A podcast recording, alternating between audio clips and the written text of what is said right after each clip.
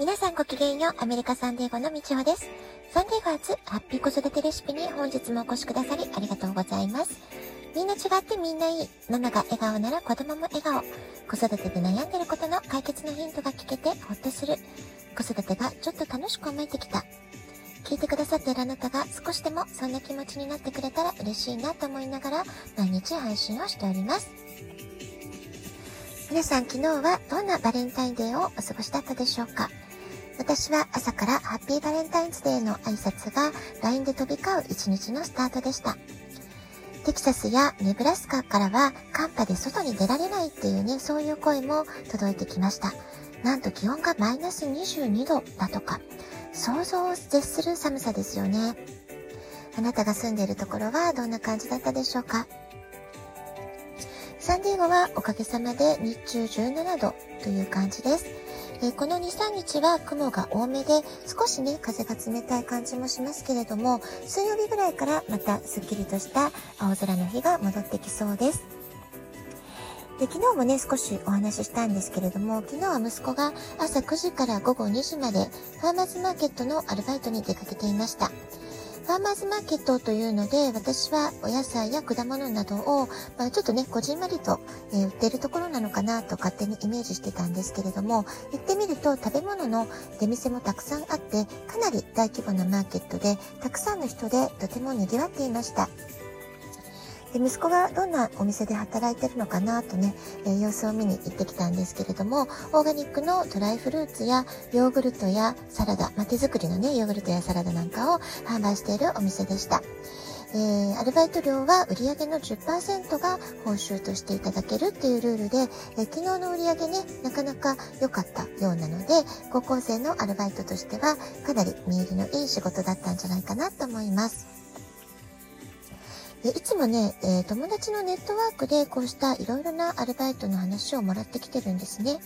アメフト部の友達からは力仕事のアルバイトの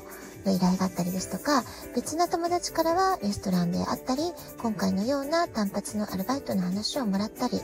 あるいは、えー、まあ、お友達に頼まれて、えー、チューターをしたりとか、あるいは、えビジネスを立ち上げたばかりの友達から、え会社のロゴマークをね、作ってほしい、そういうね、デザインの依頼が来たり、えアメリカでは高校生、本当にいろいろなアルバイトをして働いているなと思います。中にはね、自分でも起業するビジネスを立ち上げるっていうね、え人もいたりしますので、え、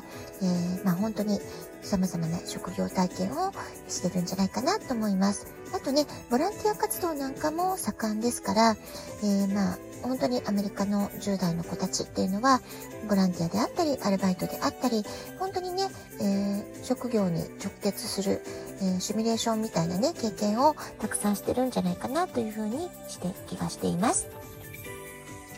私はランチタイムに夫と2人で、えー、ここのね、ファーマーズマーケットに出かけて、えー、すごくね、たくさんいろんなお店が並んでたんですね。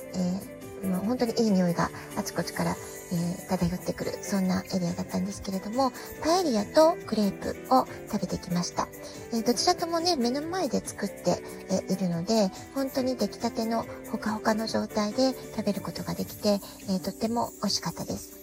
他にも中華料理とか韓国の料理、バーベキューなど、本当にね、どれも美味しそうでした。改めてアメリカは移民の国だなという、えー、そういうことをね、感じる空間で、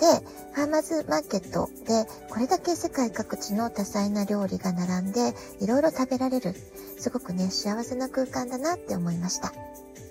うちから車で10分ほどの場所だったんですけれども、これまで行ったことがないショッピングモールの中で、えー、開催されていたので、えー、とてもね、新鮮な、えー、体験だったなと思います。ファーマーズマーケットの会場はちょっと内陸部で風もなくすごくね暖かかったので、え帰りにオーガニックフルーツで作った5倍入りのスムージーを買って帰りました。えー、今日アメリカはプレジデントデーの祝日ということで4連休の最終日となっています。えー、初代大統領のワシントンの誕生日が2月22日、リンカーン大統領の誕生日が2月12日ということで、2人のお誕生日が2月ということから、プレジデントデー2月の第3月曜日に制定されているようです。さて、そんなプレジデントデーのラジオトーク配信なんですけれども、ふと気がつくとですね、今日の配信が200回配信となりました。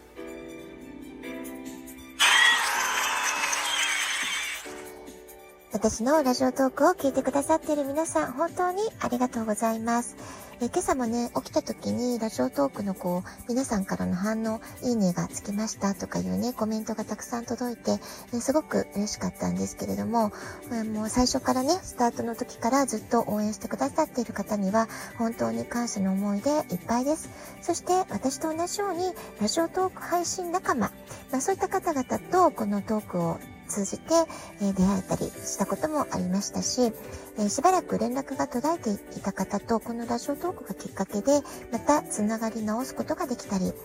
え本当にね素敵なご縁をこのラジオトークはたくさんたくさん運んできてくれたなって思っています。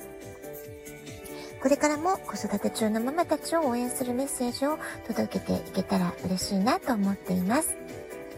で、このラジオトークを始めて約半年も経ったんですけれども、私自身もね、一人の母親として、えー、息子の17歳、18歳を見守りながら、彼の大学受験準備のプロセスだったり、えー、運転免許取得のプロセスをめぐって、本当に色々とやきもきすることがあったり、えー、いろいろな葛藤とか悩み、迷い、まあ、そういったものを抱えながら過ごす時間っていうのはね、実はたくさんたくさんあったんですね。どうしてこれやってないの？とか、どうしてすぐやっておかなかったの？とかね、えー、絶対言っちゃいけない NG ワードを、えー、何度心の中で叫んだことでしょう。まあ、そんなね、日々もありました。ただ、まあその度にね、私はまあ子育てカウンセラーっていうような仕事をしてるってこともあって、できるだけ、あの、まあ自分のことを客観視するってね、なかなか難しいことではあるんですけれども、えー、その度に自分分析をし直して、あ、これは私の課題ではなくて、息子の課題なんだ。息子自身が自分の力で乗り越えるべき課題なんだってことをね、何度も何度も自分に言い聞かせる、まあ、そんな時間を過ごしたりしていました。もちろんね、母親としてのアドバイスってことで、まあ、伝えてもよかったのかもしれませんけれども、多分ね、私が言ったところで、まあ、思春期子育てあるあるなんですけれども、親の言うこと、特に男の子の場合は、母親の言うことに耳を塞ぐというか、拒絶反応を見せるケースが多いんですね。なので、もう言ったら絶対喧嘩になるなっていうのが、もう見通せてしまっていたので、まあ、喧嘩するのは、お互いね、エネルギーも使うし、しかもマイナスなエネルギーを使うわけですし、悲しい思いをしてしまうので、もうね、一切言うまいっていうふうに決めたんですね。うまくいくこともいかないことも悔しいことを思うままにならないことも、まあ、そういったこと全てをね息子自身が全部自分でやり遂げるんだっていう、まあ、そういう強い気持ちの表れみたいなものも見て取れたのであここで私が先回りしておせっかいなことを言うと、まあ、決してお互いにとってねいいことは一つもないだろうな、まあ、そういった風に考えたんですね。で、昨日ね、ファーマーズマーケットで働いてる様子を見てますと、彼なりに自分だけの力で、どこまで自分が何かできるのか、えー、できることをどんどん増やしていきたい。まあ、そういった思いでいろいろ模索してるんだなってことが伝わってきたので、えー、親の出番がないのは少し寂しくもあるんですけれども、まあ、こうした先輩や友達とのネットワークの中で、コミュニティの中で、えー、全くね、親の力が及ばない、そこに彼はあえて飛び込んで、えー、いろいろチャレンジをしたいと思ってるんだなってことも感じたし、本当にコミュニティの中で育てていただいてるんだなっていうことも感じました。幼い時の子育ての大変さっていうのはもちろんありますし、まあ、それをそれでね、えー、手出し、口出し、常に、えー、親が考えて、えー子供たちを導いていかなくてはいけない大変さっていうのがあると思うんですけれども、今度思春期は手を引かなくてはいけない。じっとこう、ただただ見守る。まあ、そういう意味での精神的に忍耐を強いられるところがなかなかしんどいなというふうに思います。まあ、こうしたね、私自身の現在進行形の子育て体験、母としての気持ち、であったり、まあ、あるいはこれまで私が関わってきた、まあ、幼児期、小学生ぐらいの子供たちのことを、まあ、いろいろ思い返しながら、今子育て真っ只中の方たちに、あるいはこれから子育てを考えている方たちに何か少しでもお役に立つ情報をこれからも発信していけたらいいなと思っています。どうぞこれからも応援よろしくお願いいたします。ラジオトークアプリインストールしておくと、スマホからいつでも簡単に聞くことができます。質問を送る、ギフトを送る、どちらからでもメッセージを送ることができます。皆さんからのお便りをお待ちしております。今日はアメリカの高校生たちのアルバイト事情と、え、200回記念配信ということでお届けいたしました。では、今日はこの辺で今日も素敵なお時間をお過ごしください。ごきげんよう、みちょうでした。さようなら。